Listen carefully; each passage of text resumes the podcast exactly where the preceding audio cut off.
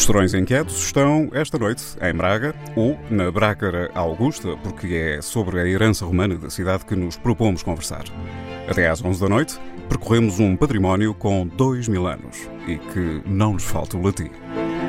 Serões Inquietos, oitavo capítulo, em direto da Biblioteca Lúcio Craveiro da Silva, em Braga, com Joaquim Pedro, Fernando Alves e Pedro Pinheiro. A classificação estará na nossa memória coletiva lá gravada bem fundo. Língua morta. O latim é uma língua morta. Mas estará desaparecido, morto, quando de algum modo falamos todos os dias e sem disso nos darmos conta? Quando uma frase em latim esteve nos adereços e nas vozes de milhares de adeptos de futebol há poucos dias? E na escola de hoje, há lugar para o latim? E que papel lhe deve ser reservado? Como se cativam os miúdos desta geração digital para uma língua sobre a qual não têm qualquer referência? Entre hoje e domingo, Braga recua aos tempos da Barácara Augusta. Há pelas ruas nobres, legionários, escravos, até já vimos um, um romano tatuado, Fernando. Na barriga da perna. Vi, vi esta manhã ali ao pé do. Ah, pá, mais estica no Porto, como é que se chama? Uh, do Café Viana. Do Café Viana. Uh, mas é, devia ser um, um, um figurante da, da, grande operação uh, que, que, tomou Baraca de Assalto praticamente durante o dia. E temos um escravo à mesa também, um escravo, Isso é que eu acho um mal. escravo do latim. Isso é que eu acho mal, com franqueza. Essas liberdades dão nisto. Integrado nesta Braga romana pela primeira vez, pela primeira vez este ano, uh, amanhã e depois, aqui justamente na biblioteca, uh, debatem-se algumas das questões que aqui enunciei, conversa-se sobre a pedagogia da língua latina e com alguns dos convidados desta emissão. Os Serões Inquietos não serão feitos em latim, mas pretendemos gastar muito latim até às 11 da noite. Antes de vos apresentar, como é que poderíamos dizer Serões Inquietos em, em, em latim? Há pouco, uh, naquele exercício fácil e muito moderno, fomos ao tradutor do Google e apareceu algo como prófugos ad vesperam, mas isto não faz muito sentido, para não, professor? Não. não faz nenhum. Como é que se poderia traduzir inquietos? Agitados. Agitados. Noctes Inquietos agitata, também. seria uma tradução Inquietos. possível. Inquietos. Sim. Quietos é sossegado, pacífico, com o prefixo de negação. E este E podia ser- verparam pode ser uh, Não. serão também Seria não? mais noctes, até porque tem ressonâncias clásicas. Noctes a remeter para a noite, é isso? São, e para remeter para a situação das noctes acticae, por exemplo, não é? Portanto, da, da, as noctes acticae, como os serões da província do Júlio Diniz, no fundo, é uma ficção em que se juntam pessoas ou que se trata de um assunto, um assunto, assuntos variados, e que as pessoas discutem. Então e, vamos portanto, lá noctes ficava lindamente. Como é que isto ficaria bem? Serões Sim. Noctes Inquietae. Sim, sim. É a proposta da professora Cristina Pimentel, mas é- é uma autoridade de tal ordem que os outros ficaram aquietados. aquietados. Não há, não há aqui nenhuma proposta um pouco alternativa a esta? Mesmo que a própria expressão em português ganhe com isso uma outra radicalidade, porventura? Eu se calhar só punha o adjetivo antes do substantivo, o que é que o Mário diz? Porque não, exatamente. Inquietae noctes. noctes. Que bonito. Se tivéssemos lembrado disto antes. Se. São nossos convidados Aida Alves, eh, diretora da Biblioteca Lúcio Craveiro da Silva, de onde fazemos esta emissão dos Serões Inquietos, é anfitriã da nossa emissão, muito obrigado. André Antunes eh, pertence, foi um dos cofundadores da Clenardos. Eh, esta associação tem muitas atividades, mas organiza nomeadamente o colóquio, organiza cientificamente o colóquio que aqui decorre amanhã. Ele é professor de latim na eh, Universidade do Minho, dá cursos livres de latim aqui na biblioteca. É um escravo? É o escravo, é o escravo disto tudo, até o escravo da emissão, porque foi o nosso grande braço direito na produção desta emissão. Sempre a servir a causa pública. Obrigado, André. Isabel Silva, diretora do Museu Dom Diogo de Souza, Museu Arqueológico de Braga, onde é possível percorrer esta memória de dois mil anos da Brácara Augusta. Cristina Pimentel, a nossa tradutora oficial, a nossa autoridade em latim, professora catedrática na Faculdade de Letras da Universidade de Lisboa, dirige o Centro de Estudos Clássicos. Bruna Silva, professora também de latim no Colégio Dom Diogo de Souza, aqui em Braga. Eh, ela vai trazer-nos aqui uma experiência de aulas de latim para miúdos do terceiro ano de escolaridade, ainda muito pequeninos.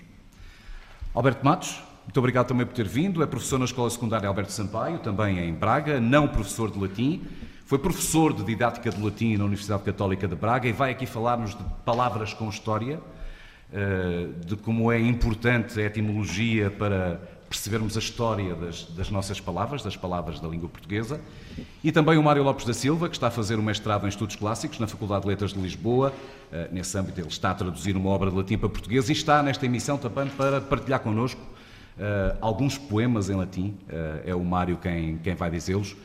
Muito obrigado por nos receberem. Vamos começar pela, pela casa, pela casa que nos recebe, Fernando. Vamos começar pela casa. Há uma casa romana hoje em Braga, mas é uma construção que vai durar três ou quatro dias, os dias desta Braga romana, eh, mas esta casa, que tem Roma eh, eh, no seu mais fundo, no seu mais fundo interior. Não a seus pés, mas sob seus pés. Sob seus pés. é uma casa que eu arriscaria, Aida, considerar que é mais um, local de cultura do que de leitura, sendo um local de leitura. Boa noite. É um prazer para nós receber-vos a todos à TSF e todos os, os presentes aqui, oradores convidados. Muito obrigada por estarem aqui. E muito obrigada por se preocuparem com estas questões da cultura e do latim. Sim, esta casa é uma casa da cultura. Eh, é uma casa onde armazena aquela que são, eh, aquelas que são as memórias individuais efetivas eh, do nosso conhecimento, dos nossos produtores de, de informação, mas também, por outro lado, armazena a memória coletiva. E, e, essa memória coletiva é atemporal, porque efetivamente muitos estudos são feitos sobre a Braga romana, muito é escrito sobre isso, um, sobre outras matérias também, do conhecimento em geral, e as pessoas procuram-nos não só pelas pesquisas bibliográficas que fazem, mas também nos procuram para esta socialização em torno de alguns temas. Eh, a cultura anunciou toda a sua extensão, naquilo que é o património individual de cada um e aquilo que deixa a construção do coletivo.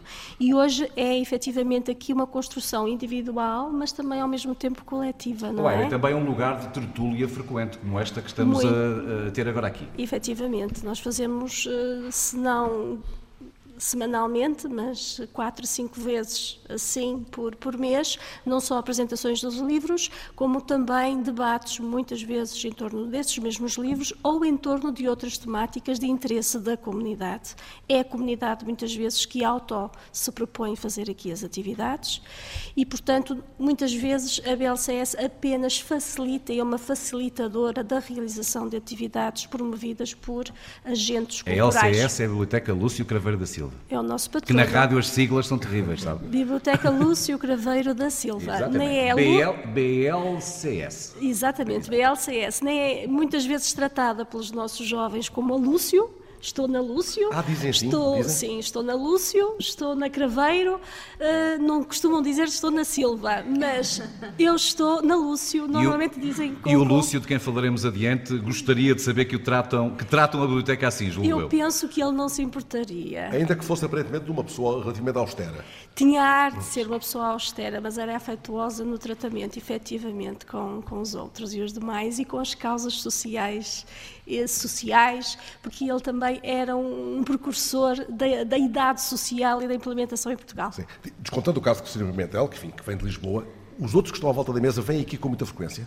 Sim, o caso, o caso aqui da, da Isabel Silva e do André Antunes são nossos frequentadores muito, assí, muito assíduos, não só como leitores, leitores e utilizadores das instalações, e somos depois também parceiros institucionais, com todo o prazer que isso nos dá. Isso quer dizer que essas parcerias, enfim, são, são muito interessantes, mas isso quer dizer que estão debaixo dos mesmos guarda-chuvas, que neste caso são a Universidade e a Câmara de Braga? Estamos sobre um, primeiro um grande chapéu que é o serviço público, o serviço público e, e, da cultura e aquilo que é a nossa missão, eu penso que a Isabel também falará por ela, mas a nossa missão é, é de alguma forma passar esta, esta memória, não é? educar o, as pessoas, não só as crianças, os jovens, mas também os adultos em geral, trazê-los para aquela que é o nosso património. E, um, e efetivamente eles são grandes grandes, grandes agentes culturais, quer um, quer outro, grandes agentes culturais. Eu, eu diria diga, que, diga, que, nós, no fundo, trabalhamos ou, ou preocupamos-nos e fazemos os possíveis por trabalhar esta multidimensionalidade do património e da cultura, não é? Que é juntar, de facto, saberes, conhecimentos, uh, estratégias, uh, sociabilizar uh, a, a comunidade em torno disso uh, e fazer com que o património uh, adquira uma ou promova a consciência histórica, não é? No fundo, acho que é esta uh, a nossa grande preocupação, não é? Ou seja, o, o Museu Dom Diogo Sousa não vive de costas voltadas aqui para a biblioteca, nenhuma, antes pelo contrário. De maneira nenhuma, não São é? vizinhos ainda por cima. Mais, Não exatamente. tinham, não tinham grande hipótese de dar mal. não é? É absoluto. De facto, eu acho que nós conseguimos, eh, lá está, no fundo acaba por ser um posicionamento muito sábio sobre as coisas, não é? Como dizia o nosso patrono, o professor Lúcio Craveiro, eh, na cultura eh, há, não há inimigos, há parceiros. Há pessoas que trabalham ao mesmo nível, complementares, que se é? complementam. E é preciso nós sabermos nos posicionar eh, sobre essa matéria e, portanto, eh, o museu tem, digamos que um- uma missão que de alguma forma vai muito ao encontro daquilo que também é nossa, o nosso interesse, é? No fundo, partilhar o conhecimento com a sociedade e, por outro lado, eles também são agentes educadores e, e vivem também no sentido de prestar um serviço público na educação. E nós também temos um serviço educativo que, de alguma forma, também se preocupa e sempre que nós nos podemos cruzar aqui, criar sinergias, é sempre muito bom e quem ganha é efetivamente a comunidade. Ah, ainda vocês têm aqui alguma frase parecida com uma outra que há pouco registrei. Tenho muita pena de não a ter eh, notado em papel quando passamos em- junto ao, ao- à fachada do, Sim, do- do museu. do museu. É que, boa malha aquela. eh, tanto eh, o passado para tanto futuro. Eh, portanto, a ideia é que o passado se transforma Mas a em frase, futuro, a frase, a é? frase é. é... Era, é que eu queria pôr essa frase em latim agora, Tanto aproveitando aqui passado- o- os peritos na mesa. Me lembro que a frase, qual, qual é exatamente o termo da frase? Eh, dar, dar, Dar futuro, futuro ao a tanto passado. passado. Dar futuro, Dar ao futuro a tanto passado. passado. Não é? Sim. É um bom exercício irmos imaginando isto em é? latim também. É. Porque, bem, enfim, em- quando falamos de latim, é mais dar passado, dar, é também dar futuro a tanto É, passado. É a mesma coisa. Exatamente. Podíamos passar-nos aqui à volta deste, deste desafio. Esse passar eh, eh, provavelmente tem várias, várias traduções. Não é? Pois, pois. O passar, estás a pensar no outro passar, não é? Passares. não é? Estou a querer perceber como é que isto soa em latim, isto- esta frase, esta magnífica frase. Como é que soa? Quem nos ajuda? Ajuda a professora Cristina. Podemos dizer História. o futuro mudar praeteritis fortasse. El tanta praeterita tempora eh, presentibus rebus, qualquer coisa desse género. Dar futuro a tanto passado. Sim, sim, diria. Nesse sentido. Dar a tempo para fortura praeteritis reus. Sim. Ó professora, quem é que leva a nota positiva? Estava aqui interessadíssima a ouvir, mas preferia pensar um bocadinho mais nas duas Temos hipóteses. tempo, duas horas ainda. A biblioteca é depósito legal desde 75. Eh, Se calhar ne- nem todas as pessoas que nos estão a ouvir sabem o que é isto de uma biblioteca ser depósito legal. Isto significa, grosso modo, que tudo o que é editado em Portugal há um exemplar que vem cá parar. Exatamente. Quantos registros têm nesta altura cá na biblioteca? Neste momento temos cerca de 430 mil registros eh, bibliográficos, Ahm, quase 90% oriundo efetivamente do depósito legal. E muitas obras em latim? Não temos muitas obras em latim, uma vez que eh, penso não, não ter sido essa a preocupação recente por parte das editoras, porque também com certeza com os fins comerciais eh, não, não, não vem grande, grande venda e interesse E comercial. ainda emprestam livros ao domicílio? Esse projeto mantém-se de pé aqui na biblioteca? O depósito legal sempre foi eh, aberto ao empréstimo domiciliário, desde que nós abrimos em 2004. São Foi. mesmo os senhores que levam o livro à casa do. Não, o empréstimo domiciliário, as pessoas vêm cá levantar, Levantar. os livros. Mas Sim, podem sim. levá-los para casa, naturalmente, como Levam para casa em empréstimo durante 15 dias. E os barcarenses têm conhecimento desses serviços, do que aqui acontece, do que vocês oferecem? Os bracarenses, eh, de alguma forma, de uma forma geral, Líamos têm... uma entrevista que tem cerca de dois anos, da Aida, sim. Uhum. em que a Aida exprimia alguma dúvida que, que a cidade conhecesse bem o que, o, o que a biblioteca tem para oferecer, todos estes Sim, serviços. eu tenho sempre, eu tenho sempre um, nível de insatisfação diante daquilo que é o cenário atual. Pese embora, hum, considerando que nós eh, vivemos numa grande cidade, não é? Que conta já o Conselho de Braga com cerca de 181 mil habitantes. A biblioteca neste momento tem 23.300 utentes inscritos e, eh, naturalmente, eh, com quase 14 anos de existência, ainda há muito para fazer, há muitas pessoas para conquistar. E, uh, e, é um trabalho que nós temos vindo a fazer gradualmente, junto de escolas, junto de associações, uh, no sentido de atrair pessoas. Esse é um processo muito lento e aquilo que fazemos é muitas vezes convidar as pessoas a participar em uh, ações culturais que lhes de alguma forma lhes agrada em termos, em termos de, de interesse individual e depois convidá-los também a se tornarem utilizadores da biblioteca, conhecendo aquilo que é o novo modelo de biblioteca. E a biblioteca dá também muito apoio, tanto quanto sei, a bibliotecas escolares de todo o distrito.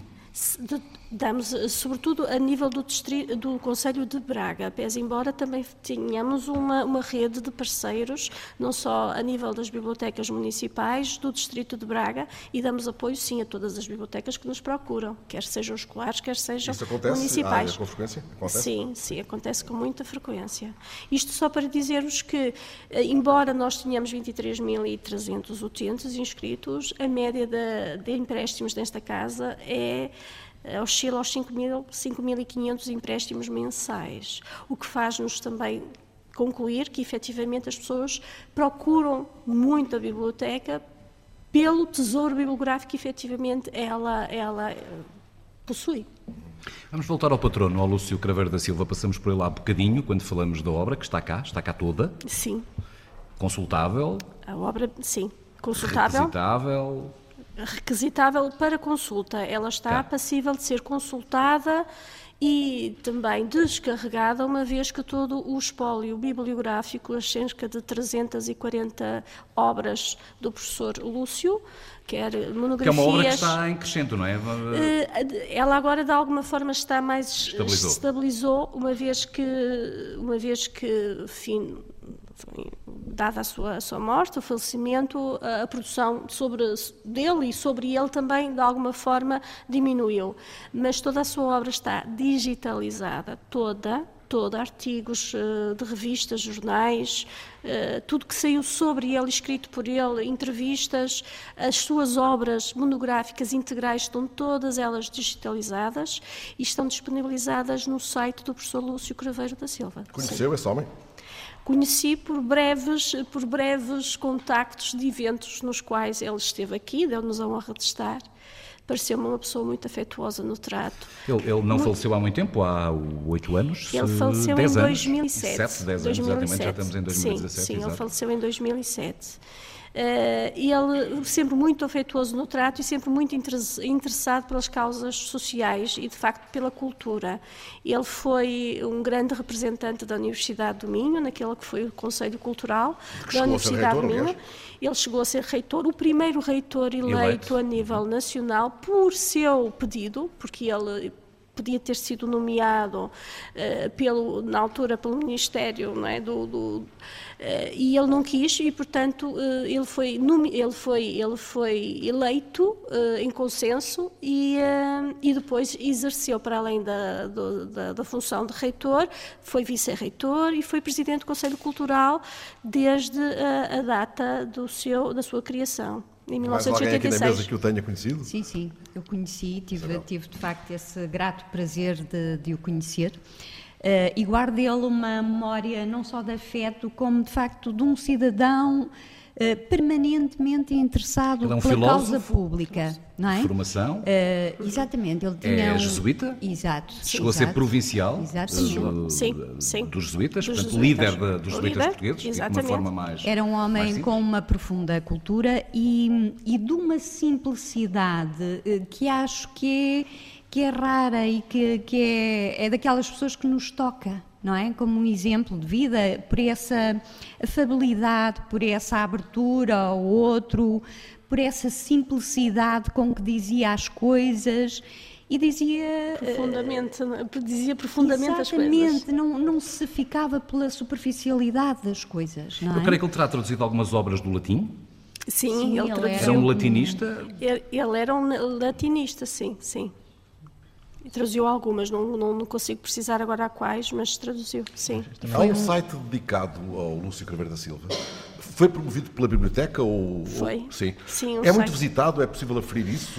Eh, ele teve cerca, até ao momento, cerca de 1917, 1917 acessos. Nós estivemos a ver o site e Sim. gostávamos muito ambos. Posso- Sim, sim. Tens uma sim. frase aí que ficou, não é? Tomaste Sim, nota dela, é que é logo linda. quando se abre o site, aparece uma imagem dele e uma frase Que eu tenho aqui. caligrafada, né? Tenho Eh, aqui. tem aí também. Poema, tenho o Vamos poema do dizer, a vamos dizer a meias. Vamos Pensei dizer. que ias desafiar para dizer em latim. Ai, não por favor, não. Eu em latim, ai, em português. É muito bonito isto. É, Toma o teu livro cuidadosamente, como quem afaga um tesouro. Inclina-te contente e abre o segredo de ouro das lendas vigilantes. É este texto? É- estamos a referir a Das laudas vigilantes. Das laudas. Ah. Sim. Eu não percebo apenas, eu não, não apenas não É percebo porque a é minha letra, como não percebo. É manuscrito. É, é manuscrito, é. Laudas, das laudas. Pois faz Das laudas sentido. vigilantes. Eu, pois, não percebi o sentido disto. Ah, ardem como um coração, é isso? Exatamente. Fixam como um olhar, abrem-se como uns lábios que segredam uma oração. Toma o teu livro que te ensina a vida com um abraço. De irmão. De irmão. Com um abraço de irmão. De irmão. Sim. E, e assinado. Lúcio Craveiro. Lúcio Craveiro da Silva. É muito bonito, não é? Este- Lindo. Isto está aqui em algum sítio da biblioteca, em uma parede? Ou, pergunto Está no site, está no site e está em vários materiais institucionais que nós já, já produzimos. É uma frase eh, que pede, para pede o dar- mural. Pede o mural. Sim, pede o mural, efetivamente. Sim, sim, Fran. Ah, desculpa. E está aqui a acontecer alguma coisa que me está a escapar. Estão aqui, estão a traduzir em andamento. É uma coisa estranhíssima. Este É escravo, este estou escravo tomou passar. conta. Sim. Estou aqui com o meu escravo. Ah, pronto, enquanto eles conversam ali. Toma conta da emissão O enquanto eu emissão abuso do o escravo. O escravo é que o escravo tomou conta das operações de repente. Ah, Aida, hum, pois, é, é, este homem, hum, a propósito dele, fez aqui um, um, um congresso, um colóquio de homenagem há- Sim. há, dois ele- anos, talvez. Sim, quando ele fez 100 anos. Sim. De, de, quando- As atas do desse, centenário. do centenário, as datas desse colóquio já foram eh, publicadas? Já, já, já, foram estão, publicadas, já estão sim. publicadas, sim. É, o, digamos, é, é, o- é o- a última a chega para, esses, para esse conjunto de obras do Lúcio Silva e sobre o Lúcio Silva que chegou ao- ao- à vossa, à vossa arrumação da, da É. Sim, vida deste sim, homem? sim, e- sim, infelizmente, infelizmente foi, foi, digamos que o- a última obra escrita em homenagem a toda a obra e vida do professor Lúcio Craveio por, por personalidades, altas personalidades eh, do, do nosso país. Ahm, são atas, são atas exatamente das intervenções que aconteceram no âmbito do colóquio que decorreu dois dias na Universidade de Minho e que também a Universidade de Minho efetivamente homenageou o, eh, o professor Lúcio e, e em boa hora o fez, sim. Muito bem. Ora, eh, Biblioteca Lúcio Craveiro da Silva, eh, Vamos pedir ao Mário o primeiro poema, antes de irmos à Braga Romana. embora. Bem, eu, eu- gostava que, que os ouvintes pudessem ver o que está a acontecer à volta desta mesa. Os escravos sublevam-se e agora um, dos- um destes latinistas vai dizer poesia. Isto é, está tudo paras para o ar. Mário, vamos a isso? Posso começar? Então vou ler então o poema número 5 de Catulo. Vivamos, meales beatque amemus, rumor resque senum silveriorum, omnes unios aestimemus assis. soles occideret revir possunt, nobis, cum semel occidit brevis lux, nox est perpetuna dormienda. Dami bassia mille, denda centum, din mill'altera, din secunda centum, din usqualtra mille, denda centum, din cum milia multa fecerimus, conturbabimus illa, nesciamus, at nequis malus invidere possit, cum tantum sciatesse basiorum. Ah, muito obrigado. Não é fácil. Ó Mário, qual é a mensagem desse poema? A mensagem são muitos beijinhos, milhares e milhares de beijinhos. É simplesmente um poema, um poema de amor em que a Tolo está realmente a apreciar o seu amor e a dizer que devemos, a vida é breve, devemos aproveitar as coisas boas na vida, portanto, aproveitemos o, o amor Dá-me lésbia, amada dele, mil e mil beijinhos. Beijinhos um pouco inocentes comparados com os do Marcial, por exemplo, que a professora traduziu. Não é comparável, pois não. Posso falar de beijos? O Catulo usa a palavra basium, mas há outras palavras para designar a palavra beijo em latim, porque os, os beijos são, são diferentes, os beijos de ternura, afetivos. Esse era o beijo erótico, não é? O beijo... O bácio? Bácio, era um beijo erótico. O que está muito próximo do italiano, não é? que é bacio. Sim, mas havia um outro beijo que, por exemplo, a Igreja Católica não foi pegar nesse, nessa palavra, que era muito, muito provocante. Pegou na palavra osculum, É. que era uma boca pequenina, a forma dos lábios quando se dá um beijo no rosto de alguém. Mas havia outras formas mais eróticas, suavium, do género. Não sei se a professora Cristina conhece mais algum tipo de beijo. Eu conheço estes três e já os pratiquei todos. Mas o Marcial fica fora da conversa, é? O Marcial tem, ao contrário daquilo que habitualmente se pensa, ele não é assim tão, tão, tão, tão mal criado como se julga. É, à volta de 10% da sua poesia é, de facto, eh, pouco recomendável a, a menores. Bastante pouco recomendável. Eh, tem graus. Posso fazer um pequenino enquadramento? E Sim. a professora vai-me corrigindo sempre que quiser uma asneira, vão ser várias. O Marcial nasce 40 depois de Cristo, Sim. em Bilbao, Não. Em Bilbilis. em Bilbilis, então li Bilbilis. Bilbao, li mal. Não, então onde é não. que era Bilbilis já agora? Bilbilis é ao pé de Saragoça. Mas também aqui no território, na altura não, mas ainda Sim, território sim, espanhol. é Vai para pertinho. Roma Vai para Roma por e volta de- resolve, eh, em, em português corrente, dir-se- dir-se-ia pôr a boca no trombone. Não, ele Pôr a para nu Roma. todos os excessos da sociedade romana. São famosos os seus epigramas, que são os epigramas que a professora traduz. Eu não traduzi, eu coordenei, uma, uma, uma tradu- coordenei a tradução, fiz as introduções e, e as notas. E, e- porque a tradução, a tradução propriamente dita é de três colegas meus de Coimbra, com que foi um trabalho agradabilíssimo, até porque na altura não os conhecia muito bem e fiquei. Foi um trabalho ótimo, que já agora, bem da verdade, é o Dr. Delfim Leão, o Dr. José Luís Brandão e o Dr. Paulo Sérgio Ferreira.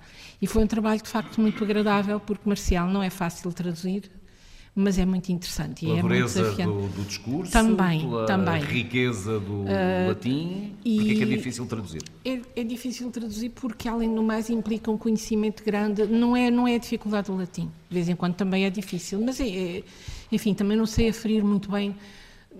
Mas há composições de Marcial que nós damos na faculdade na iniciação ao latim. Portanto, isso pode dizer alguma coisa da- do facto de haver alguma eh, parte da produção poética dele que não é assim muito, muito difícil. Eh, que podemos, podemos de facto podê-lo fazer eh, com os alunos da, da iniciação. Mas essa tradução implica conhecer muito bem a época, conhecer muito bem a história, conhecer muito bem, até do ponto de vista prosopográfico, quem são aquelas pessoas a quem ele se dirige. Portanto, porque ele dirige-se a algumas pessoas de carne e osso e há outras que não. Portanto, chega a nomear algumas, não? Chega a nomear porque ele precisou, é, de facto é verdade, ele chegou lá com os seus 24 anos, à volta de 24 anos, a Roma, portanto por volta do ano 64, e ele vai acolher-se à proteção de conterrâneos poderosos, e um dos conterrâneos poderosos junto de quem ele vai procurar proteção é Séneca. Ora, se ele chega por volta do ano 64, Séneca também era da Espanha, nasceu em Córdoba, não é? E ele vai acolher-se junto do- da, da família dos Sénecas e dos Pisões, para quem se lembra que num ano, um ano, aproximadamente um ano, um ano depois dele chegar, há uma conjura contra Nero e essa conjura termina mal. Nero que lhe encomenda, salvo o primeiro livro de poemas. Não. Para inaugurar o Coliseu. Não. Não, não, não Temos é Nero, não. fora aquela nossa fonte. que Já Não é também, eu também li Bilbao. Esse Bilbao. Não, não é Nero. Jamais me esquecerei. Não, o Nero para ele é extremamente nefasto, porque ele vai cheio de sonhos na capital eh, ter uma, uma carreira, chamemos-lhe assim, e um ano, mais ou menos um ano depois dele lá chegar, Séneca é obrigado ao suicídio e a conjura de Pisão acaba mal, com a morte também de Pisão, e portanto nós não sabemos nada de Marcial entre o ano 65 e o, e ano, e o ano 80. São 15 anos de- de- de Da obscuridade. da obscuridade. O que é que nós sabemos que ele andou a fazer? Andou por, pelas ruas de Roma a viver aquela vidinha Sim. toda A viver intensamente, mergulhando a Sim, fundo naquilo que, necessariamente. que depois descreve com algum Sim, sen- sentido sim. crítico. Sim, com grande sentido crítico.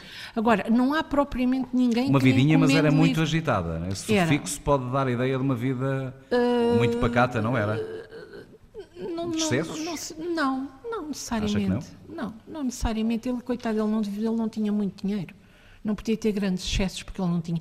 Os patronos dele desapareceram, ele, tanto que ele não tem nenhum livro encomendado. Não, essa fonte de facto não, É uma fonte inquinada, é. É uma fonte inquinada. Ele tenta a sua sorte quando há a inauguração do anfiteatro Flávio. Vinha no Twitter. eh, pronto, É. foi um Twitter qualquer que o Nero, Não. o Nero eh, pôs, a, pôs a circular. Mentira, não. A mentira, essa não, não é, essa não é verdade. Ele, ele, no ano 80, quando há a inauguração do Anfiteatro Flávio, mas com Tito, é o Imperador Tito, o que ele faz é tentar a sorte dele, porque ele faz, compõe o chamado livro dos espetáculos, em que fazem epigramas uma espécie, chama- chamaríamos hoje uma reportagem. Se calhar os eh, aqui presentes da TSF estariam lá a fazer a reportagem, Sim, sim. porque foram 100 dias de jogos, há 100, são 100 dias. Sim, E, os ele epigramas fala- seriam pequena- pequenas tituleiras, não é? O- o- Pequenas legendas? legendas. Eh, não necessariamente, ele vai contando o que viu, os sim, diferentes mas a estrutura do epigrama é, é muito curta, precisa, incisiva. O epigrama Sim, é uma espécie de atinge- antepassado do Haikai? Não, não. O epigrama, o epigrama prende-se nas suas origens com epitáfios, portanto andam juntos. Implica de facto uma brevidade, mas depois, ah, com o evoluir do género, chamemos-lhe assim, e é comercial que ele chega ao topo, ao, o domínio máximo do epigrama é comercial. Ah, há epigramas maiores, ele até faz graça com isso e diz: Pronto, este epigrama é muito longo, se não quiseres ler, olha, não leias, passa, salta. Mas o epitáfio era um epigrama colocado numa sepultura? Sim, ou podia ser, sim, podia O ser. que quer dizer epi? Esse o- o- não, não, Epigrama, não era necessariamente numa epitáfio. sepultura. Eh, Tem muito a ver com a brevidade e, portanto, com uma inscrição, uma inscrição lapidar, talvez hoje a nossa palavra. E, e, portanto, o, o ep- o epigrama começa, por exemplo, a poder acompanhar hum, objetos também. Ser uma espécie de uma legenda, sim. Mas, sim. é- mas esta expressão epi, aplicada depois é, É em uma- palavras, aquele colecionador de palavras que está na canto da mesa. Que história tem Ele esta palavra? tem. Essa palavra é muito difícil, não, não, não, não consigo Não, não, alcançar não tem o- existência autónoma, Não, de não. facto, não, não tem. Não, mas, mas há outras palavras que nós já falamos aqui, eu fui tomando nota. Eh, ali o Fernando começou por eh, implicar com a palavra, implicar, uma palavra que tem história, com a palavra, com a sigla. A sigla tem uma história. Sim.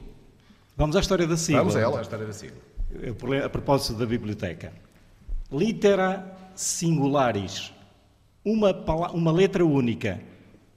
A letra única, que é, que- que é o início da palavra, não é? O que é que vai acontecer? Elipse, queda da primeira palavra, litera, fica simplesmente singulares. Depois uma série de fenómenos fonéticos, queda de fonemas, singulares, singular, único, sigla. A palavra sigla tem esse significado. Nós passamos pelas palavras e não nos damos conta da riqueza que elas, É, que elas têm. que esse significado não tem exatamente a ver com o que é hoje, pelo menos o sentido que nós damos a uma sigla, não é? Para é nós a palavra abrevi- é vazia, não é? abreviatura. É vazia, não é? Mas, mas a palavra tem esse sentido. Letra única que significa uma palavra. Sim, se calhar eh, expressão única que significa um conjunto de palavras, uma Exatamente. sigla, não é? É isso. E qual foi a outra, Alberto? Ah, eu fui tomando nota. Logo a primeira palavra, a cultura. Esta casa é casa de cultura. E eu lembrei-me da origem do latim. A origem do latim é uma origem muito humilde. Eh, o que é que são os romanos? Um povo de agricultores, um povo de militares.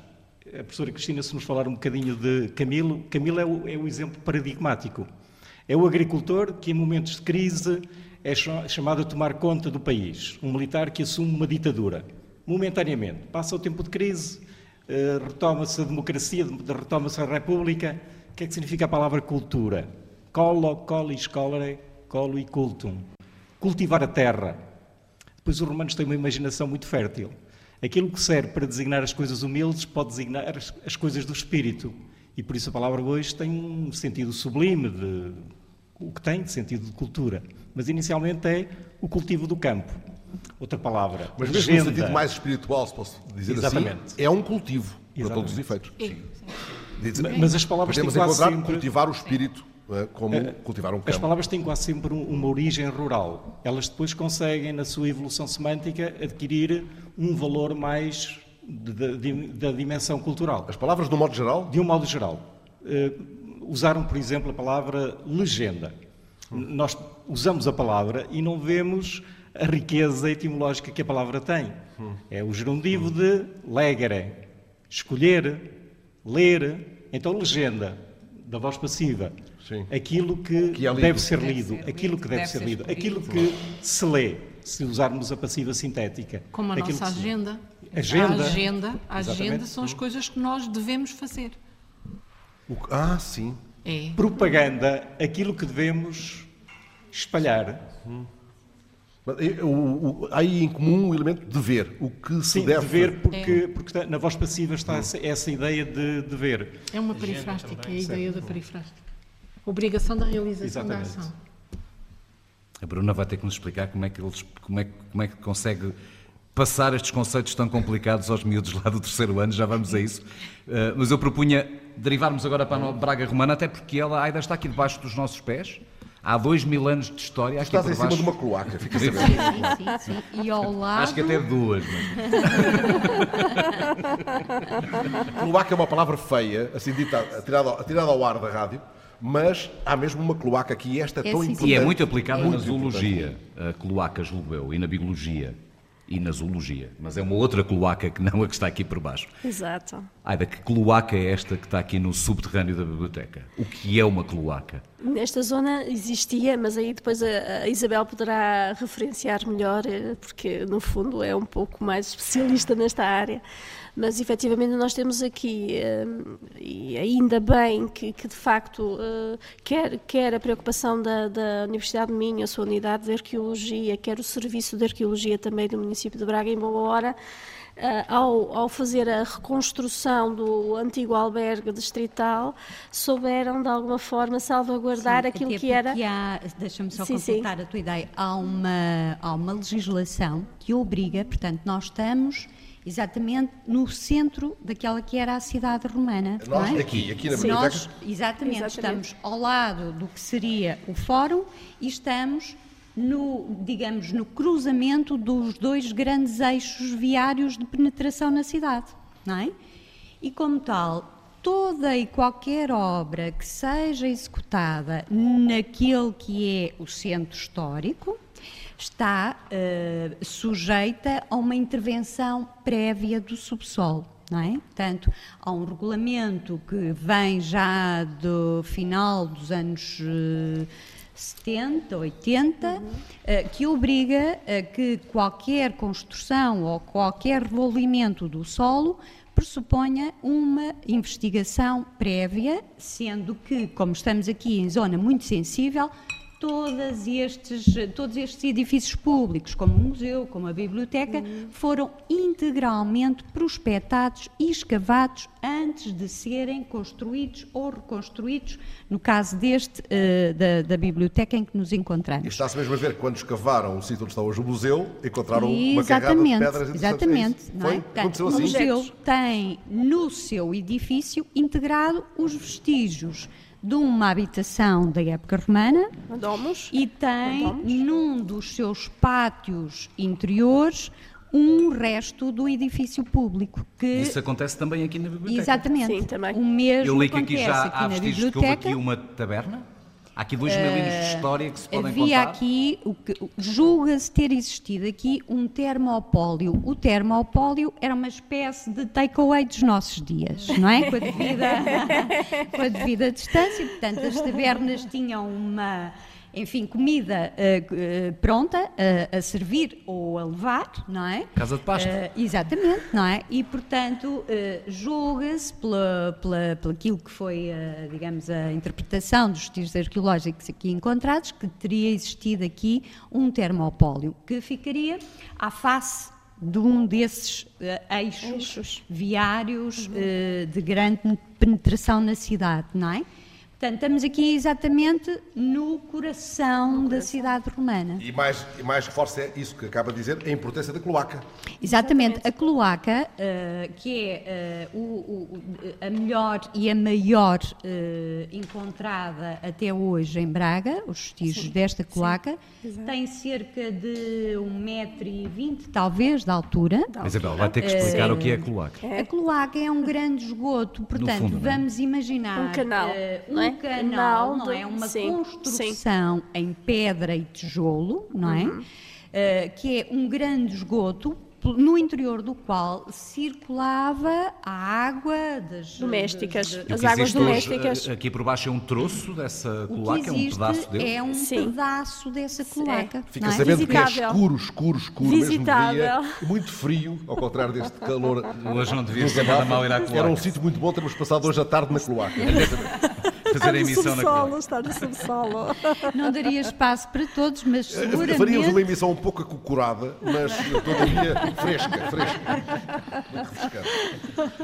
Um sistema de esgotos com 2 mil anos. sim, grosso modo, sim. Isso é muito curioso, quando ainda hoje, dois mil anos depois, temos ah, muitas freguesias do país sem, sem, Sem cloaca? Sem cloaca. Sim, sim. Não, aliás, é uma, é uma coisa interessante e que eh, nós procuramos transmitir, de facto, sobretudo ao, ao público escolar que, que visita o museu e que vai aos sítios eh, onde temos ruínas arqueológicas, portanto, visitáveis, aos núcleos de, de ruínas. Essa ideia que, de facto, os romanos foram conceptualmente os grandes construtores de cidades. Porque o que nós temos de diferente são as tecnologias, são os materiais. Porque o conceito de cidade, não é? Vem exatamente desta, desta época. A organização do espaço, o planeamento, a, a planificar e organizar a circulação. Tudo isso é um conceito que nós vemos consolidado e que é extraordinário quando observamos as cidades romanas. Eu vou cometer uma inconfidência, já que estamos aqui num ambiente eh, descontraído, E entre amigos. Eh, eu hoje estava, quando recebi o Twitter do Catulo, eh, estava num café em Braga e fui andando, tinha feito umas anotações, fui andando e fui, ia, ia entrar na fonte do ídolo, que é visitava lá a Borla durante estes dias. Recebi um telefonema de um certo camarada meu, que está por acaso aqui ao meu lado direito, que estava já a chegar, e eu optei por esperar por ele, para irmos juntos à fonte do ídolo, onde iremos, porventura amanhã, não interessa. Amanhã não, que já cá não estamos, mas onde iremos um dia destes. Ah, mas ele disse-me, enquanto estou a chegar, disse-me assim, por, por acaso podias ir ah, ah, comer um bolo às frigideiras do cantinho? Frigideiras do E cantinho. eu não fui porque fui esperá-lo ao sítio que, entretanto, combinámos. Mas as frigideiras do cantinho Também fazem têm, parte deste núcleo central do que estamos fazem, a falar. fazem. E têm por baixo da- do pavimento atual, que é aliás visível porque os donos da pastelaria tiveram cuidado de manter um pavimento em vidro exatamente para se percepcionarem as ruínas que estão por baixo do pavimento atual. Temos um pequeno balneário, temos vestígios de um pequeno balneário. Uh, portanto, podemos ver ainda os pilares, não é? Pequenos pilares uh, que suportavam o pavimento desse E balneário. o bolo romano é só marketing ou há mesmo um bolo, de acordo com receitas o bolo antiquíssimas? romano foi desenvolvido eh, pela, pelas frigideiras do Cantinho, em colaboração, numa parceria com, com o Museu Dom Diogo de Sousa, na altura em que eh, a pastelaria foi remodelada, exatamente com o intuito de suscitar, digamos, eh, Não é suscitar, não é, não é sushi. Tá, não, suscitar. Também temos sushi aqui ao lado. Temos, sim, senhor. mas neste caso era suscitar, ah, digamos, a curiosidade pela, por aquele espaço e também Mas a receita não foi baseada num de- tratado de a, a- cozinha a romano? receita foi baseada no livro da Pício, que é um livro de cozinha, o Res Coquinária, que é de facto uma, uma, uma compilação de receitas da época romana, partindo do princípio que de facto eh, o- o- o- os componentes utilizados eram aqueles que de facto eram seguros, eram o mel, eh, eram os frutos secos.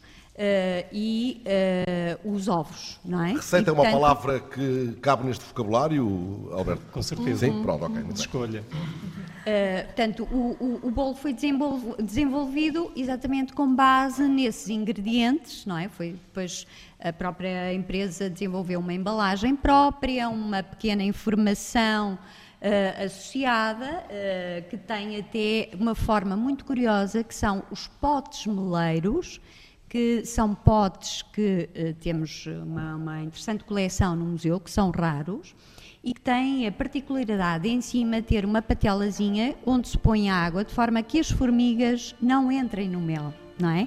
O que faz destas peças peças muito curiosas do ponto de vista da sua morfologia. Uh, de modo que tudo isto foi trabalhado em conjunto, em consonância, no sentido de promover também este aspecto da cultura romana. São agora 10 da noite, estão com os Serões Inquietos, oitavo capítulo, em Braga, em Brácara Augusta. Estamos a falar da Braga Romana, a cidade celebra por estes dias esse passado de dois mil anos, mas a falar sobretudo de latim, com sabedores à mesa. São nossos convidados Aida Alves, André Antunes, Isabel Silva, Maria Cristina Pimentel, Bruna Silva, Alberto Matos e o Mário Lopes da Silva. Agradeço-vos de novo estarem connosco. Como saberão na TSF, sempre que é hora certa nós temos uh, notícias, temos pelo menos os títulos das notícias que estão, que estão a marcar a atualidade e hoje vão em latim, André. Certamente. Vamos lá, as três notícias que estão a marcar a atualidade às 10 horas da noite na TSF. Ergo, Greg Spedifoli, Manchester United, Europa Foderatai Kertamen, Vikit. Vikit Gregem Ajax, Estocolmi. Vikit duo puncta contra Ajaxem, duo puncta tulit. Gregs Ajax nullum punctum tulit. O André disse que o Manchester United venceu a Liga Europa. Não disse que o Manchester United é treinado por José Mourinho porque não está aí. Venceu a Liga Europa esta noite em Estocolmo, derrotou o Ajax por 2-0. Temos uma história também da justiça, de um longo processo social. Uhum. Patronus causarum Olivari Costa utrum causam referat non dum decrevit. O advogado Oliveira Costa ainda não decidiu se vai recorrer. O fundador do BPN foi eh, condenado hoje a 14 anos de prisão efetiva. Conditor mensae argentariae damnatus est ad quatordequim annos in carcere. 14 anos de prisão efetiva. Esta percebeu-se bem. Outra vez? Uh, conditor mensae argentariae damnatus est ad quatordequim annos in carcere. Carcere, cárcere, provavelmente, não é? Sim. Terceiro título, um Brasil em profunda crise política e não só.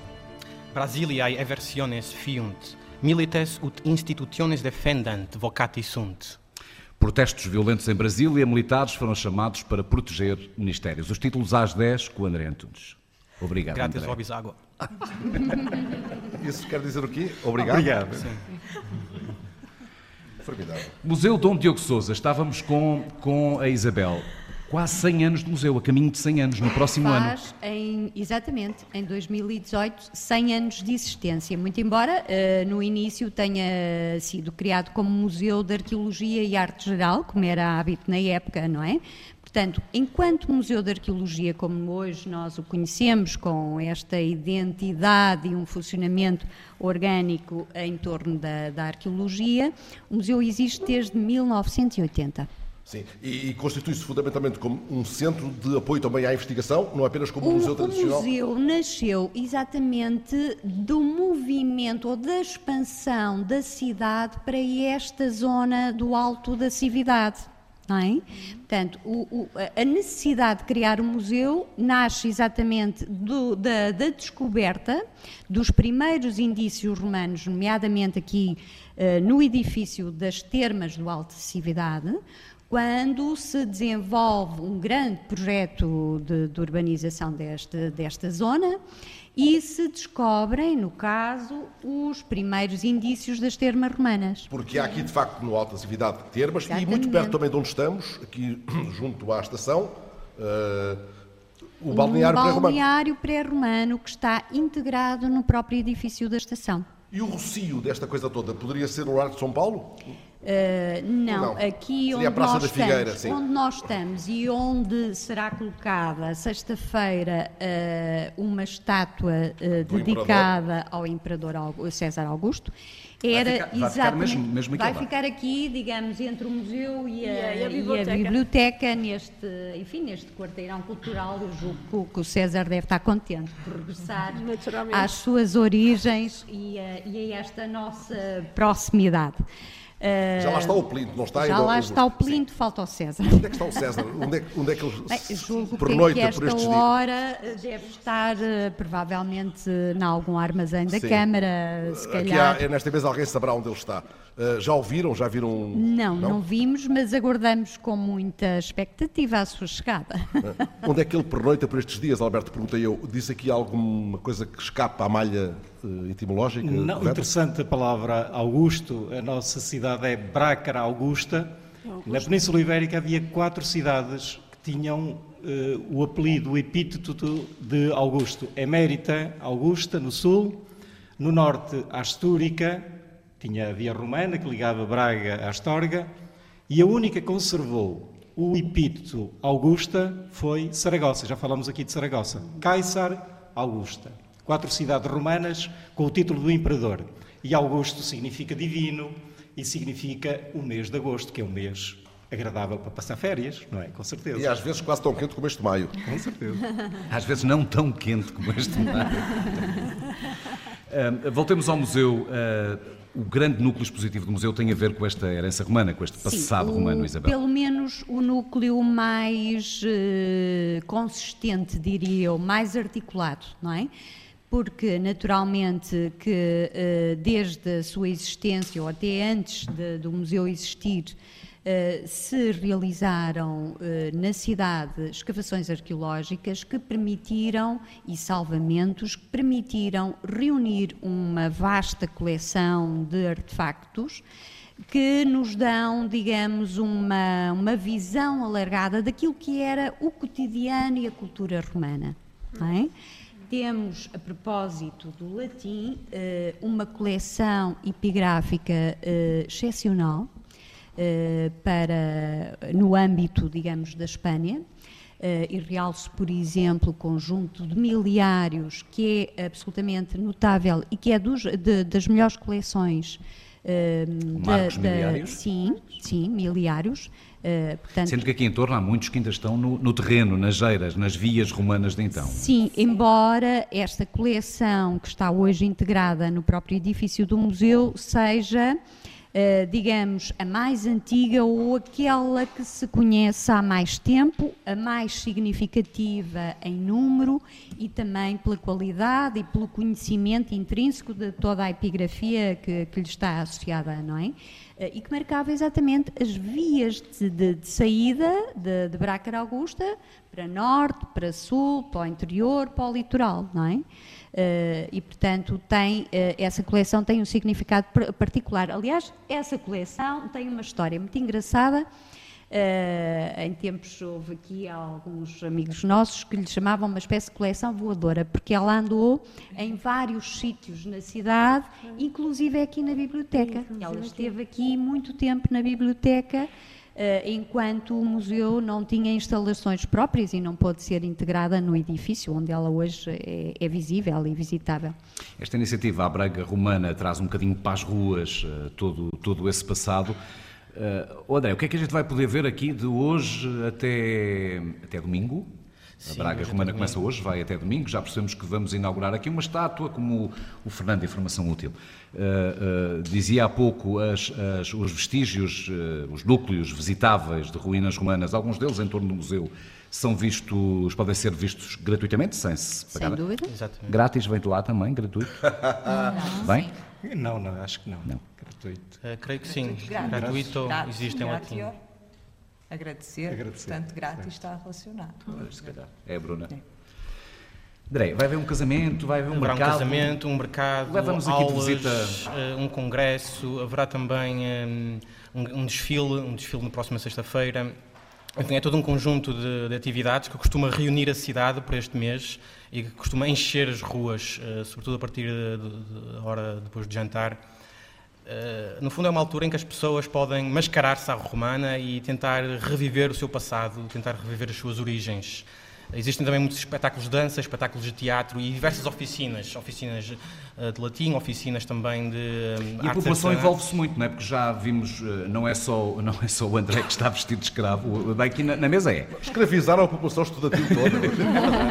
Mas já vi muitas, muitas coroas, muitos louros no cabelo, muitos, muitos adereços.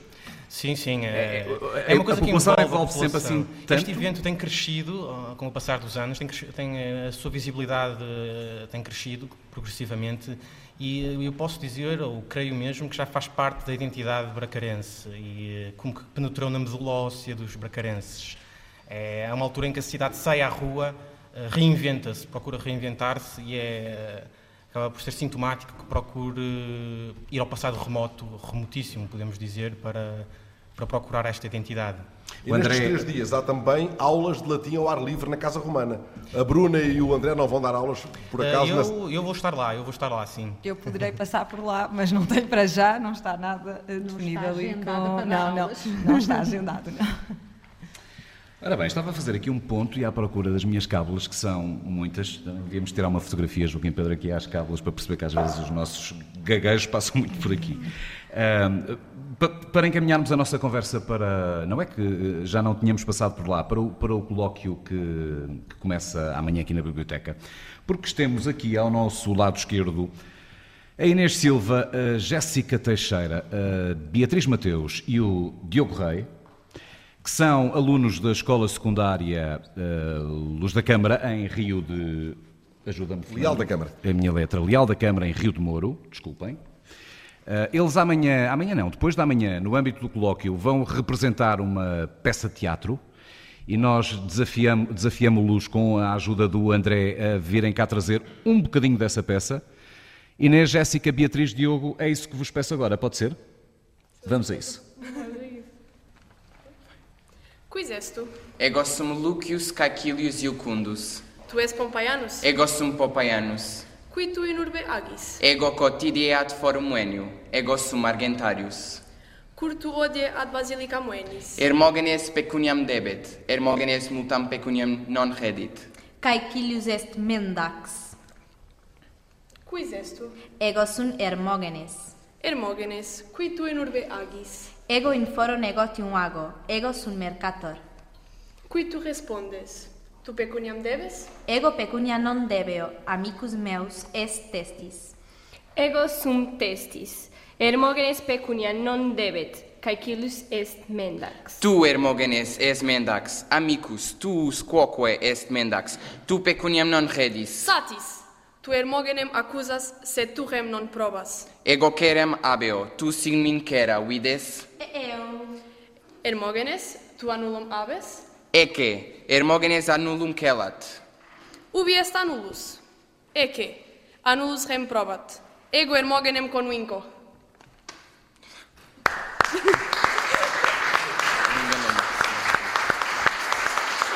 Inês, de algum de vocês, ajudem-nos a traduzir este pequeno diálogo. Estava bravo?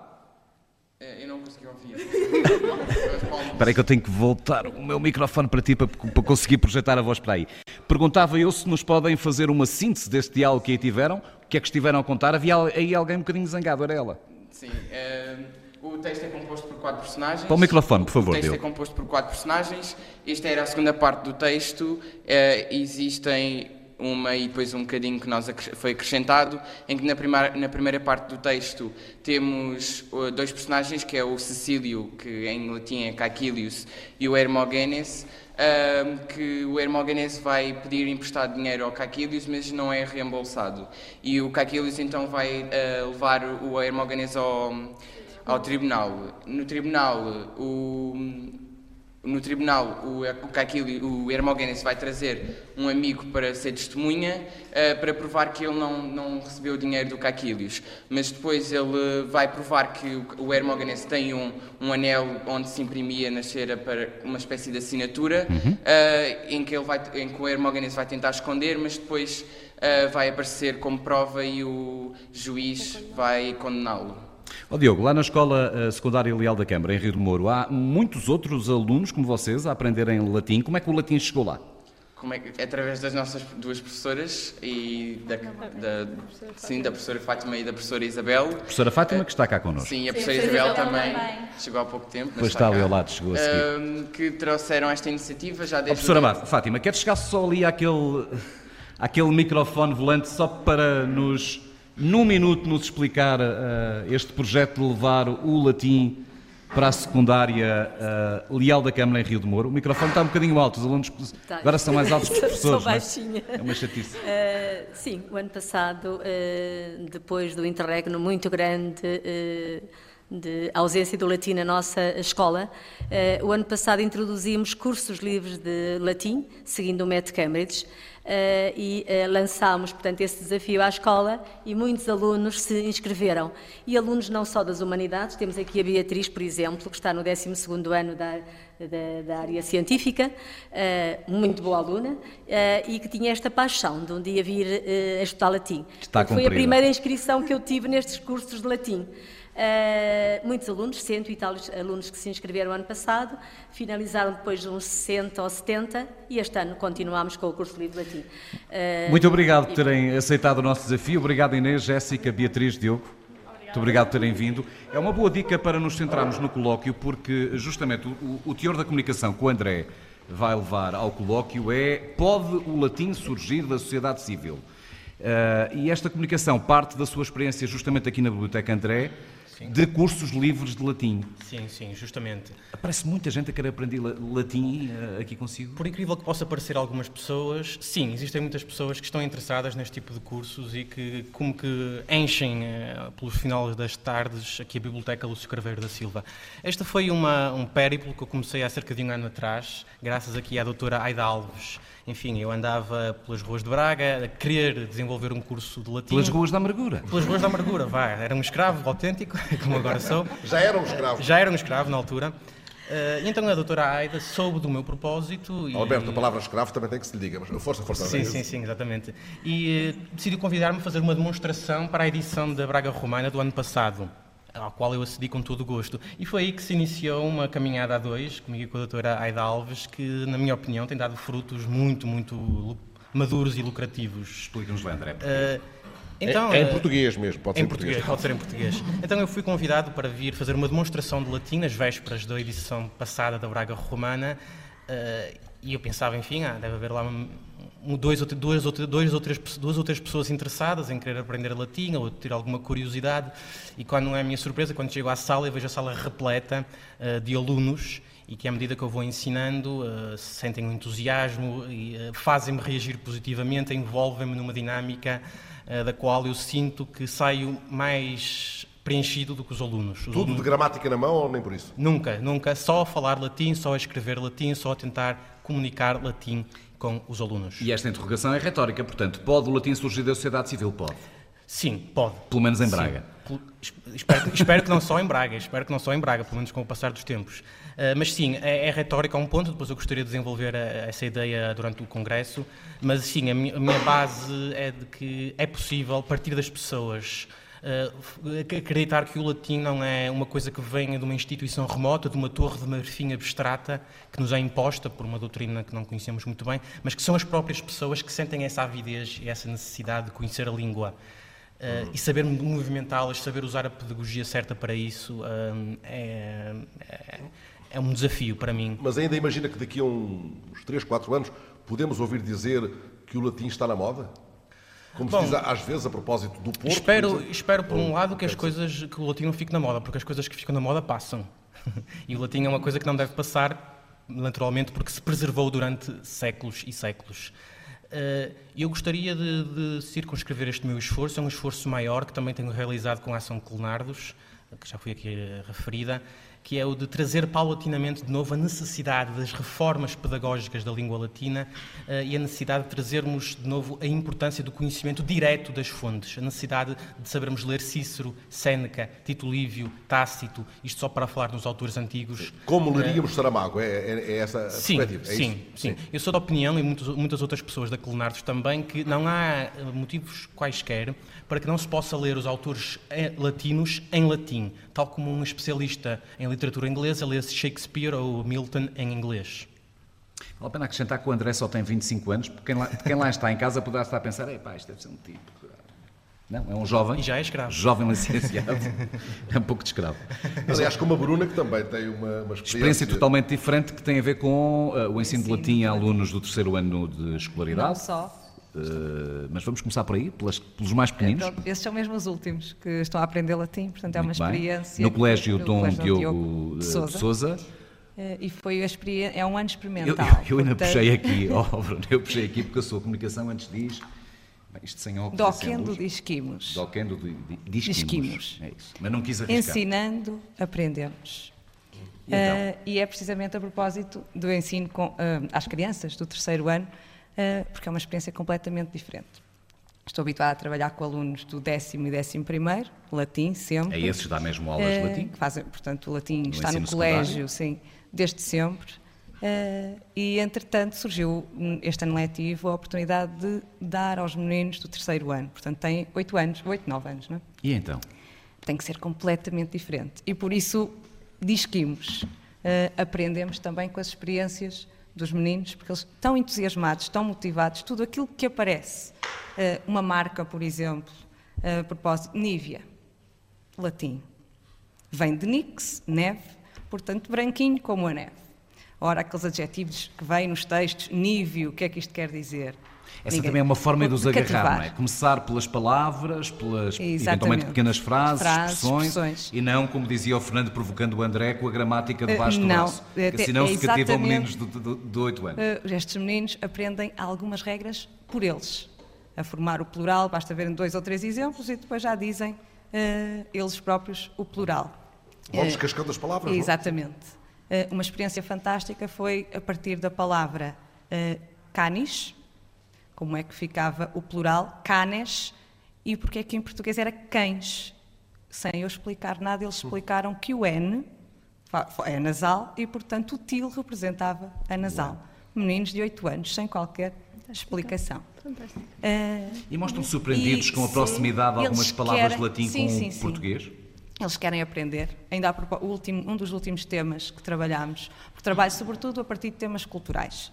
A gramática, nos meninos do terceiro ano, está praticamente posta de lado.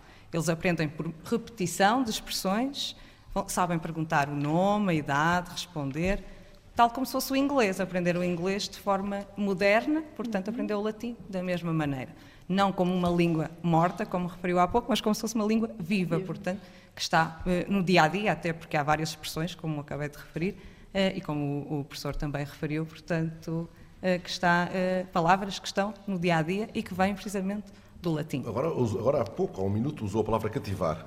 Tem muito que se dedica a esta palavra? Ou é de outra guerra? Cativar, cati- cativo, preso.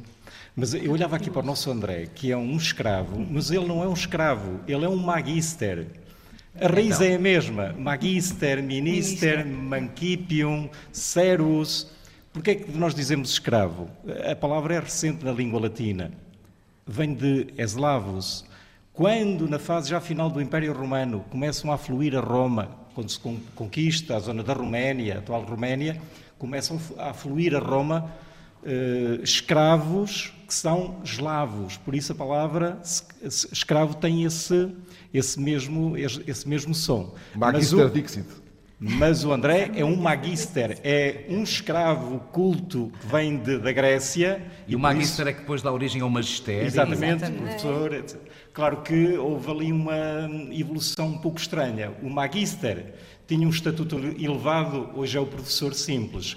O minister tinha um estatuto menos Mais- digno, mas sim. evoluiu para Hoje um é ministro. É mais cuidado. E nessa, nessa fase em que o, o minister tinha uma, uma Função qualificação menos nobre. menos nobre, significava o quê? Um servo. Um servo. Só que dentro da hierarquia ocupava, tinha os serviços E mais pensando humildes. bem, Alberto, eh, o ministro devia ser um servo. E é, um servo. Pensarmos no verbo Metaforicamente é, não é? Ministrar, Ministrar. ministrar um remédio, ministrar.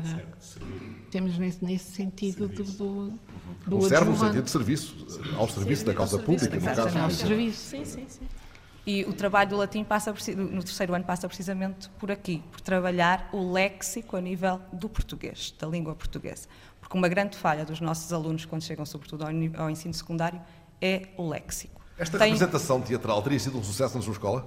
Provavelmente. Portanto, os meninos iriam adorar. E acho que mesmo os mais crescidos também eh, iriam gostar. Porque ele, no, no, caso dos alunos do décimo e décimo primeiro, temos de trabalhar sobretudo a função de um programa, de um exame que há no final que eles podem eh, realizar ou não, mas implica muito a questão gramatical. Uh, e os alunos não têm, em pouco tempo, em pouco mais de uh, ano e meio, no fundo, se contabilizarmos os anos o ano letivo, não chega a ser dois anos, é um, são muitos conteúdos para uh, poderem depois aplicar num dia de um exame de duas horas. Um, o caso dos meninos da, da primária aprendem, porque eles são muito curiosos e, portanto, aprendem porque querem realmente aprender e tudo é motivo para uh, fazer ligação com a língua portuguesa, por exemplo, ou com o que vem na rua. Se isto é em latim, se, se esta palavra vem do latim, por exemplo, a propósito do trabalho da casa, da domus, as divisões, a cozinha, aparecia a referência colina, logo culinária. Portanto, eles chegam automaticamente uh, ao vocabulário uh, em português. Portanto, o objetivo principal é desenvolver uh, o léxico que falha. Etimologia, de... não é? Etimologia, Exatamente, etimologia, que falha depois no nível importante. secundário, Sim. nomeadamente nas aulas de português. Também e, dou... e acabam por adquirir isso quase de uma forma, forma intuitiva. Intuitiva, é? exatamente. Uh, eu também dou aulas de português aos meninos do secundário e agora com o programa, sobretudo literário, eles não têm vocabulário suficiente para Uh, perceber muitas das mensagens textuais. Oh Bruno, deixa-me deixa aproveitar essa dica. Vamos escravizar o André mais um bocadinho. Só um bocadinho. Porque o André uh, licenciou-se em uh, literaturas clássicas aqui no Minho. Uh, Licenciei-me em estudos portugueses e lusófonos Sim. aqui no Minho. Depois tirei um mestrado em estudos clássicos em Coimbra. E depois vai para Roma. E depois fui para Roma, exatamente. E explicava-nos há pouco, André, que em Roma uma das formas. Primeiro, se calhar valia a pena falar um bocadinho desse, desse colégio onde só se falava latim, não é? Sim, portanto, eu tive um ano de imersão completa no latim falado, na, na Academia Vivarium Novum, em Roma. Portanto, é um local onde a língua oficial é o latim e, portanto, onde se fala fala, uh, se escreve, se dialoga, em, em, no fundo se faz tudo num contexto imersivo total em língua latina. E se canta? E canta-se. E justamente uma das pedagogias usadas para ensinar poesia latina é o mecanismo uh, musical. Portanto, Por isso é que eu me lembrei, quando a Bruna está se temos que levar esse método também para, para, para lá para o... Também Exatamente. Uhum. Eles adoraram aprender os parabéns em latim, não é? Portanto, fizemos um convite e com a letrinha dos parabéns, e agora cada vez que alguém faz anos, seja a avó, o tio, o primo, sempre em portanto é sempre em latim. Bom, o André aprendeu lá uma série de canções no, no sim, colégio sim. e o que ele se propõe agora é partilhar uma connosco? Sim, eu podia ter trazido várias, mas trouxe uma, um poema bastante simples, bastante pequeno, mas que me parece ser extremamente... André, vamos fazer ao contrário. É um poema pequeno que fala de quê? Que conteúdo tem? Sim, segundo se diz, eh, este foi um poema escrito pelo imperador Adriano momentos antes dele morrer. Portanto, ele está provável, talvez, imaginamos, sentado nos seus aposentos magnânimos, magníficos, a contemplar a sua vida repleta das, mais rique... das riquezas mais extraordinárias. E esta é a sua reflexão final quando está prestes a morrer. Um pouco das suas memórias, das memórias de Adriano. Um pouco nas suas memórias, sim, mas acho que pela sua simplicidade nos toca a todos, mesmo ao homem moderno. André, vamos a isso. E o poema será assim. Animula vagula blandula hospes comesque corporis quae nunc habibis in loca. Pallidula rigida nudula pallidula rigida nudula. Necut soles dabis iocos, necut soles dabis iocos, animula vagula blandula hospes comesque corporis quae nunca vivis in loca, pallidula rigida nudula, pallidula rigida nudula, Necut soles da bisiocos, necut soles da bisiocos. E portanto, isto é uma música extremamente simples. Não é fácil. Até porque o André não é cantor, hein? E há um salto em relação ao Salvador Sobral. O outro foi cantar em português, onde só se canta em inglês ou, ou, aparentado, né? e virou do avesso a, a lógica montada. Este ainda subverteu mais, né? foi à fonte do ídolo é? e virou tudo do avesso. Foi adiante. Cristina, queria, queria fazer uma nota? Não, estava ali a... Partilhe connosco, por Nestas mesas não se pode fazer sinais. Não, era para não interromper a música. E, isto tem a ver com, com algo que eu tenho porque me tem interessado muito nos últimos tempos, que são os reflexos da cultura clássica e, sobretudo, da literatura clássica nos autores portugueses. Sim. E este, este poema, que é um poema lindíssimo, que de facto se atribui a Adriano na, na, no momento da morte, portanto, e ele morre desencantado, como nós sabemos, morre desencantado e triste. Hum, quase todos o conhecemos de, de, de, da presença que tem na, nas memórias de Adriano da Margarita Orsenar.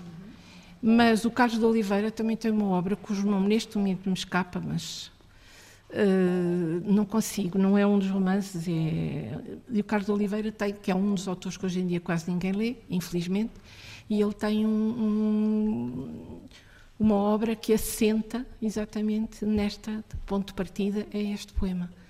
E, portanto, outra das coisas que eu estava a ouvir a Bruna, estava, sei pela minha experiência que uma das coisas que mais prende os meninos, e quando eu digo aqui os meninos, são os meninos mais pequeninos, mas não são só os mais pequeninos, porque mesmo os nossos alunos na faculdade também se agarram por aí. Eu, às vezes digo de brincadeira que são os rebuçados que nós lhes damos quando eles já estão muito cansados ou quando às vezes estão a ter uma aula das 6 às 8, porque a etimologia é algo que é fundamental. É fundamental porque passam a olhar para as palavras de outra maneira. Eu o Alberto tem-nos ajudado imenso, é, tem pautado a emissão. Eu estava a pensar, porque a história, de, por exemplo, de, uh, o partir de tudo o que é, que é ligado à terra, por exemplo, há uma palavra lindíssima, o delirar, por exemplo. Oh. Delirar, de uma pessoa que delira é alguém que está a sair do, do, sulco. Do, do, sulco que o arado abre. Portanto, delirar é isso, é um, uma charrua, um arado que, que, não faz o que deve, não é? está a abrir um sulco errado. Mas é a etimologia e é o compreender, há outro, outro nível, que é um nível contíguo a este, que é o compreender certas expressões do dia a dia. Exatamente. Porque há bocado, as, toda a gente sabe que todos os caminhos vão dar a Roma. Mas que sempre que nós dizemos encontrar o fio à meada, é uma Sim. história da mitologia. Quando dizemos agradar a gregos e troianos, é uma história da. Quando nós dizemos ir de, do Capitólio à Rocha Tarpeia. Eu outro dia ouvi dizer isto a um político daqueles comentadores da televisão. E comecei-me a rir e disse: Mas será que ele sabe o que é que isto quer dizer? Ao certo, ele saberá. Ou tomar a nuvem por Juno, também já ouvi um político dizer. E eu pergunto: será que ele sabe o que é que isto quer dizer? Vale tudo menos tirar olhos. Será que sabe exatamente o que Vai tudo dar à mitologia. Vai então, tudo dar a história mitológica. E a etimologia são duas Sim. ferramentas Sim, fundamentais. Sim. É muito tramado que não haja aí com muita frequência, que não tropecemos nas livrarias em dicionários de etimologia, por exemplo. Pois, dicionários ou obras, obras que, que nos abram esse, esse, mundo. Ainda há pouco falávamos disso antes da emissão. Né? O José Pedro Machado uh, produziu alguma coisa uh, nessa sim, área, mas não há, não, não encontramos com muita facilidade dicionários Não, há, eu conheço um livro de um. De um Existe, que se claro, chama. As Palavras eu, eu, peço desculpa das minhas falhas de memória, mas chama as palavras que nos falam, salvo erro, do Pedro Braga Falcão, e que saiu há uns dois anos, e que na altura as pessoas disseram: Ah, mas porquê é que não há mais livros destes? Pois, porquê é que não há mais livros destes? É verdade. Porquê é que não há? Há depois um outro nível, e esse nível é um nível que eu, hoje em dia é aquele porque eu se calhar me bato mais porque o outro da etimologia e o da mitologia, hoje em dia, eh, vejo que há uma geração como a Bruna, como o André, como outros que, que, não estão aqui, que está muito desperto para isso. Nós temos todos os anos na Faculdade de Letras, fazemos uma semana. E o Mário também, é sensivelmente Mário, da mesma geração. Nós temos uma semana que se chama Oficina Romanorum, que se vai realizar, como de costume, na última semana do mês de junho, na nossa faculdade, e é uma semana em que os meninos vão para lá e fazem todas as atividades, mas também aprendem um bocadinho de latim, aprendem um bocadinho de grego representam uma peça de teatro e levamos a sítios arqueológicos, a odrinhas, a... E, e, eles gostam, isso gostam muito. Há um nível mais, mais crescido. Há uma outra coisa que eu acho muito interessante de fazer, que é agarrar uh, em textos literários, para os professores de literatura. E quando se anuncia que há, vai passar a haver nas escolas 25% de currículo para que as, as escolas podem gerir, eu pergunto, e uma das coisas propostas é fundir programas, eu pergunto se não é possível pôr os professores de estudos clássicos a trabalhar com de literatura portuguesa neste sentido, que é determinados poemas fantásticos da nossa, da nossa literatura, determinadas obras da nossa literatura, perguntar o que é que vocês entendem disto. Porque sem as clássicas não chegam lá. Oh, Cristina, deixa-me dar um salto muito rápido até à Escandinávia. Isto na, na rádio é relativamente simples sair aqui de, de Bracar Augusta para a Escandinávia. Nós temos nesta altura em direto o nosso correspondente, correspondente da TSF, justamente na Escandinávia. Boa noite, Helder Fernandes. Boa noite. Helder, uh, muito obrigado por te juntares a estes serões inquietos uh, para falar de um programa que existe na Rádio Nacional da Finlândia, na Rádio Pública Finlandesa. Um programa, Helder, que é feito em latim e, e há muitos anos. Uh, o programa iniciou-se em setembro de 1989, portanto tem já quase 27 anos de idade. Um, é um programa de notícias, uh, no fundo um apanhado das principais notícias da semana, que é emitido na sexta-feira à noite na Rádio Nacional Sueca, imediatamente antes do principal noticiário da noite desse dia. E todos os finlandeses sabem, conhecem este, este programa. O que é que eles Sueca fazem? Eles abordam... Como? Sueca ou finlandesa? Em finlandês, finlandês, desculpe. Uh, portanto, eles, eles abordam normalmente quatro ou cinco acontecimentos uh, de destaque, falam entre quatro a cinco minutos e depois publicam no site da televisão uh, finlandesa os textos em latim das notícias que foram lidas e um glossário, portanto, um pequeno dicionário dos termos mais importantes que foram usados nessas notícias, cerca de 10 termos, uh, que, que, eles traduzem também para vários idiomas ao mesmo tempo. Oh, mas o latim que... existe no. O, o, latim existe no ensino público, na escola pública na Finlândia, e eventualmente noutros países aí da Escandinávia?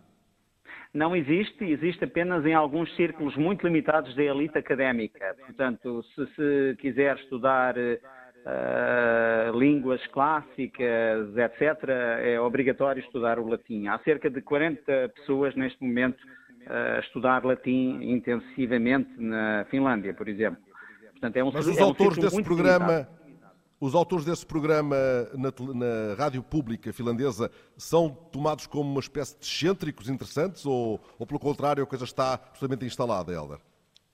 Uh, está instalada, eles, eles têm, gozam de um certo prestígio, porque é preciso entender uma coisa, a Finlândia, uh, a língua finlandesa não é um idioma europeu no sentido do, latim ou de, outra, ou de outra língua, mas o latim é visto como uma ponte cultural para o Ocidente.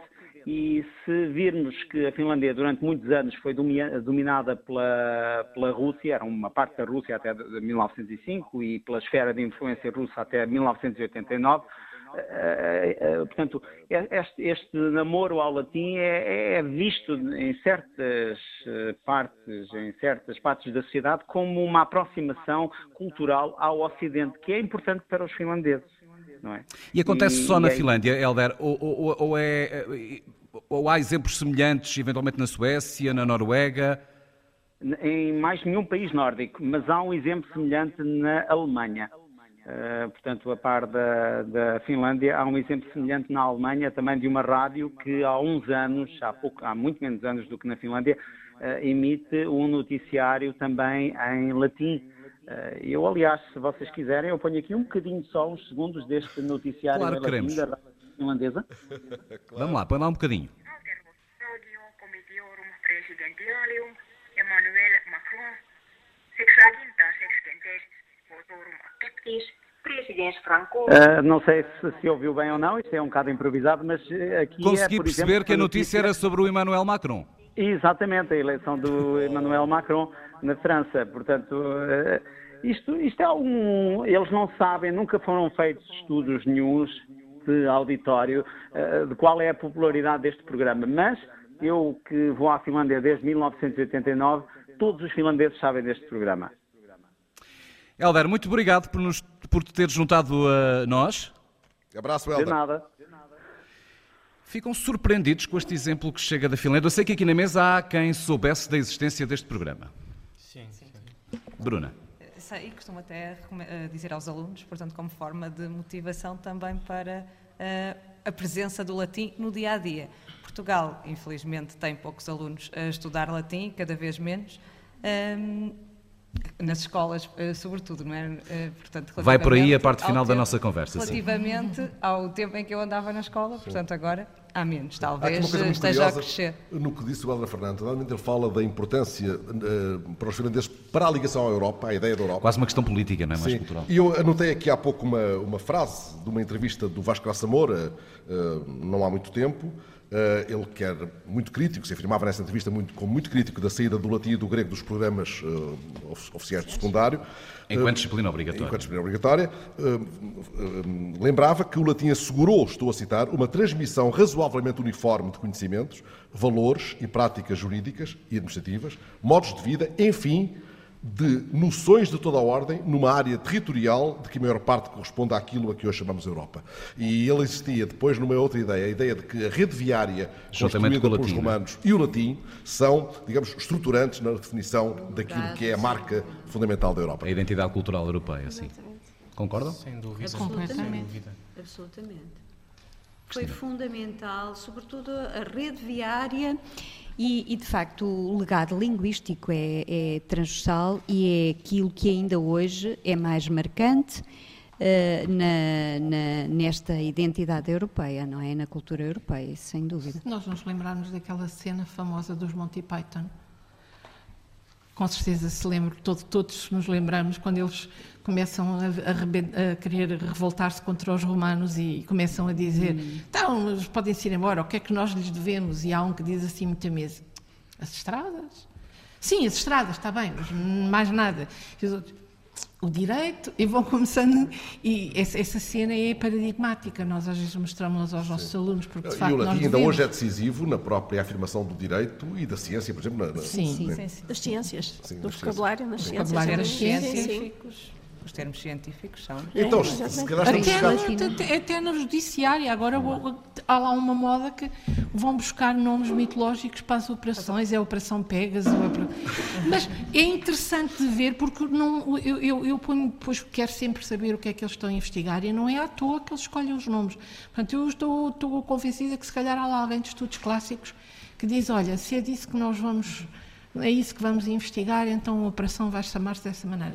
Porque a operação calcanhar daqueles e outras uhum, coisas do uhum. género, isso é tudo eh, de, sim, sim, ligado às clássicas. É. Ora, e tudo isto somado, uh, faz então sentido aproveitar este momento, ou este é um, é um dos momentos em que poderia ganhar algum fôlego suplementar essa iniciativa, a ser que ela é urgente e necessária, e a iniciativa seria de reclamar de novo, com muitas vozes uh, em coro, uh, o regresso do latim e do grego, já agora, aos programas obrigatórios no secundário, ou essa é uma guerra, enfim, lateral e que não vem muito ao caso? Não, não é uma guerra lateral e essa guerra não, não, nunca cessou, não tem cessado, felizmente. Não é, não é algo que, que, que, os professores de clássicas e aqueles que entendem o valor das clássicas tenham abandonado alguma vez. Encontramos, eh, ao longo dos tempos, resistências, às vezes algumas delas vêm onde menos esperamos. E infelizmente às vezes sim, nas escolas sim. são os professores das outras disciplinas que, que procuram combater sim. a presença do latim. Eu fiz a pergunta, está... mas a, a, pergunta estava relativamente armadilhada, só por isto, sim. não há um momento melhor que o outro, anterior, ou, ou do outro que venha a seguir, a posteriori, a posteriori a posteriori, posteriori, posteriori. Okay. Uh, mas ainda há pouco tempo, quando recebeu o prémio Pessoa, o Frederico Lourenço falava disso, dessa emergência de, de retomar o combate ele dizia é que é preciso começar no ensino secundário, o estudo do grego e do latim. Enquanto isso não voltar a acontecer, a qualidade das nossas humanidades e o estudo da história e cultura portuguesas estarão no futuro seriamente comprometidos. E estão, completamente. Ele está coberto de razão e ele sabe do que fala. Porque nós, nós ao termos que introduzir o latim como iniciação nas universidades, isso é um erro. Portanto, já fechámos não sei quantas portas. Quando eles lá chegam, têm que começar a aprender do zero. E não, não deveria ser assim. O latim está no, no esquema curricular. Só que está numa, de uma forma que não é compulsivo, não é obrigatória e abre porta para que nas próprias escolas, os diretores das escolas, quando não querem, ou os próprios professores de outras disciplinas que têm mais peso, podem não, não o querer. Agora, eu vejo sinais de esperança, sinceramente. Eu nem tenho muita tendência para ser otimista. Mas está escondido, voltando a essa ideia da escola, está lá escondido a disciplina uh, latim na maior uh, parte das está, escolas? Não, está nas humanidades. Eu sei que não sim, como disciplina obrigatória. Não é obrigatória, portanto está ali meio escondido. Falava de, de, de Mas dos deveria- professores de outras disciplinas, fazendo de alguma forma pressão sim, para... porque eles abrem pares de disciplinas. Os meus colegas que estão na- no ensino secundário poderão explicar isto até um pouco melhor do que eu. Mas podem abrir pares e ao abrir pares, um- os pares podem excluir o latim. Ou seja, embora o latim esteja lá como imprescindível na formação, o latim acaba por não abrir. Porque não é obrigatório. Porque não é obrigatório. E, portanto, não sendo obrigatório. E o grego tem, assim, uma coisa de, de- de, eh, vago aroma no ensino secundário, porque pode ser escolhido como opção no décimo segundo Mas há ano. nas escolas uma disciplina de introdução à cultura latina desde há Não. dois anos, também com Não. caráter facultativo. Não, é, é uma, uma, uma É também uma, opção, é também uma sigla. Ajude-me, É ajude-me, uma Cristina. oferta de escola. IC? É uma oferta de escola. As escolas podem ICLC. escolher é, ICLC, Introdução à Cultura e às Línguas Clássicas. Justamente. E está a funcionar no- agora, vai terminar o segundo ano em que isso tem funcionado. O balanço que nós temos é que está em mais escolas do que aquilo que se previa ao princípio. É para meninos, pode ser desde o primeiro ano até ao nono ano. Há sítios onde os diretores das escolas optaram como discriminação positiva em que passasse a ser assim. Por exemplo, no grupamento de escolas do Eiras, existe latim, quatro turmas do secundário e existe ICLC para todos os meninos do nono ano. Mas, mas em alguns sítios não funciona tão bem como nós queríamos, mas eu, apesar de tudo, há um balanço que eu queria fazer e digamos que é, é um balanço... eh, Deixa-me dar-lhe aqui um mote. Sim. E espero não, não acertar ao lado. Porque a Cristina amanhã abre o colóquio sobre a pedagogia Sim. do latim com uma comunicação que se chama Mitos Velhos em Roupas Novas. Isto é uma provocação, Cristina? É, é. É uma provocação porque isso tem ecos bíblicos. E ao ter ecos bíblicos, eu, eu, eu estou, estou- A provocação é dizer que. Qual é a nossa identidade? Se isso dizia que nós ficávamos sempre crianças se não conhecêssemos o nosso passado. E ele tinha muita razão.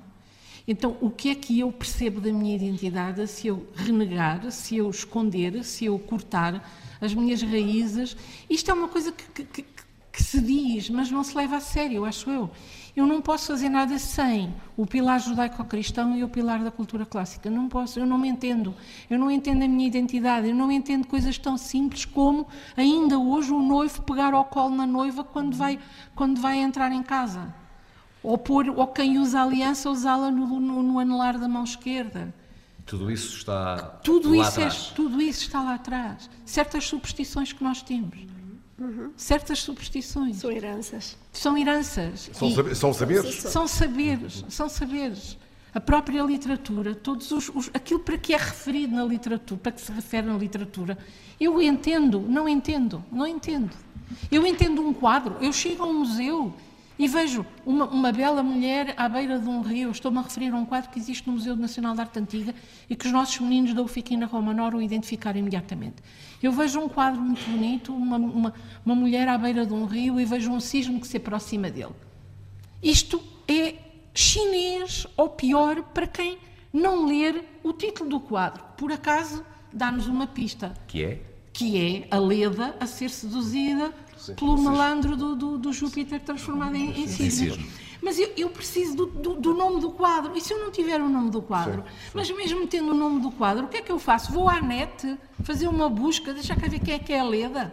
A nossa- O cisne. Aqui na mesa está tudo a concordar, mas este é um lobby poderoso que está aqui à nossa volta.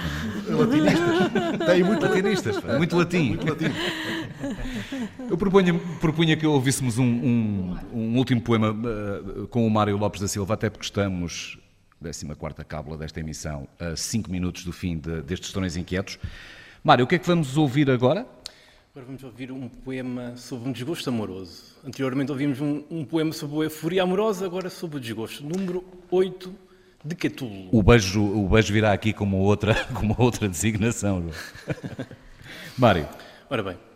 Miser Catulle, desinas in neptire, e quod vides perisse perditum ducas, fulsere quondam candidi tibi soles, cum ventitabas quo puella ducebat, amata novis quanta amabitur nulla. Ibilla multa tum iocose fiebant, quae tu volevas, nec puella non levat, fulsere verre, candidi tibi soles, nunc illa non vult, Tu quoc impotens nolle, nec quae fugit sectare, nec miservive, sed obstinata menta perfe, rob dura. Vale puella, iam catullus obdurat, nec te requiret, nec rogabit in vitam, at tu dolevis cum rogaveris nulla. Scelesta, vae te, quae tibi malet vita, quis nunc tadivit, qui videberis bella, quem nunc amabis, quis esse diceris, quem basiabis, qui la bella mordebis, a tu, Catulle, destinatus obdura. Obrigado, Mário. Alberto, estavam, estavam para aqui lamentações em série. Ajude-nos a compreender, um pouquinho desta mensagem. Havia para aqui lamentações Logo, em a série. palavra miser, infeliz, a ideia Mísero. de infelicidade. Miser, infeliz. Miserável. Que ouvimos nas missas, o miser era, é? Exato. Seu a propósito, da, da- a professora Cristina falou de- da compreensão da literatura. Eu vou ler um texto, a ver se consegue identificar o magnífico autor que está por trás dele. Não, é, eh, não conheces o fresco de Pompeia? Tenho de te mostrar. É uma deusa linda no instante do seu movimento leve, mas não se lhe vê face, porque a beleza não é dela, mas de- da leveza do seu passar. Vê-se de costas, a face um pouco voltada só até à visibilidade do seu contorno doce. Colhe à passagem uma flor sem se deter no ondeado da aragem que a leva. O fresco de Pompeia, aquele famoso fresco da, da flora, nós não sabemos bem quem é que está no Museu Nacional de Nápoles. Só vou contar uma história. Eh, os meus os alunos da minha direção de turma fizeram uma visita ao Vesúvio. Eu disse, não vou perder esta oportunidade, vou levá-los a Pompeia. Levei a carta de Plínio ao seu amigo Tácito, eles sentados no, no teatro, no teatro romano, Vesúvio ao fundo, e aquela descrição fantástica de, Tácito, de Plínio, o jovem, ao seu amigo Tácito sobre a erupção do Vesúvio, que nós achávamos que aquilo era tudo mítico e era tudo uma carta com contornos científicos, tanto que nós temos hoje classificados eh, vulcões de tipo pliniano. Ora, isto dá-nos também a ideia da verdadeira importância do professor neste, neste- ne- ne- nesta giga-joga toda. Eh, eu, na, preparação desta emissão, encontrei num blog eh, de Tito Costa Santos, um blog chamado Largo dos Correios, uma história eh, que ele conta sobre uma certa vez em que viu o Virgílio Ferreira a ler diretamente do latim, como se estivesse a ler um romance. Uma obra de Horácio? Uma obra de Horácio. E, e, e- e interpelou, ele disse, e, ele disse, sabe, eu aprendi, nem foi no seminário, foi até antes, no Liceu da Guarda, com um professor. O professor é muito importante, porque um professor como o Alberto, como a Cristina, como os que estão aqui à mesa, como estes jovens professores, a Bruna, Bruna e o- André, o André. podem eh, levar uma turma inteira a um Vesúvio qualquer, assim, dobrando apenas a esquina, à sombra de uma árvore, aqui em Braga. Sentem-no na sala de aula. Eles normalmente, mesmo quando eles querem ler, mas quando é o professor a ler, eles ficam estarrecidos mesmo. Mesmo os meninos pequeninos eh, querem saber sempre mais eh, e associam logo a qualquer eh, outra coisa. Por exemplo, aos filmes que veem, é logo motivo para eh, podemos fazer uma visita de estudo aqui ou ali para ir ver exatamente aquilo que a professora está a dizer, a contar, a ler. Portanto, é sempre motivador quando eles estão também interessados eh, em saber mais e em conhecer também o que nós, de que nós estamos a falar.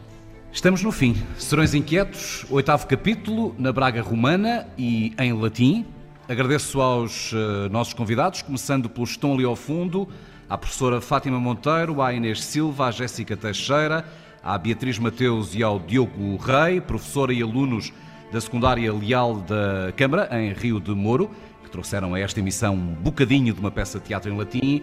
Agradecer naturalmente à Aida Alves, ao André Antunes, à Isabel Silva, à Maria Cristina Pimentel, à Bruna Silva, ao Alberto Matos e ao Mário Lopes da Silva. Muito obrigado por estarem connosco, por nos inquietarem durante estas duas horas de emissão. Muito obrigado.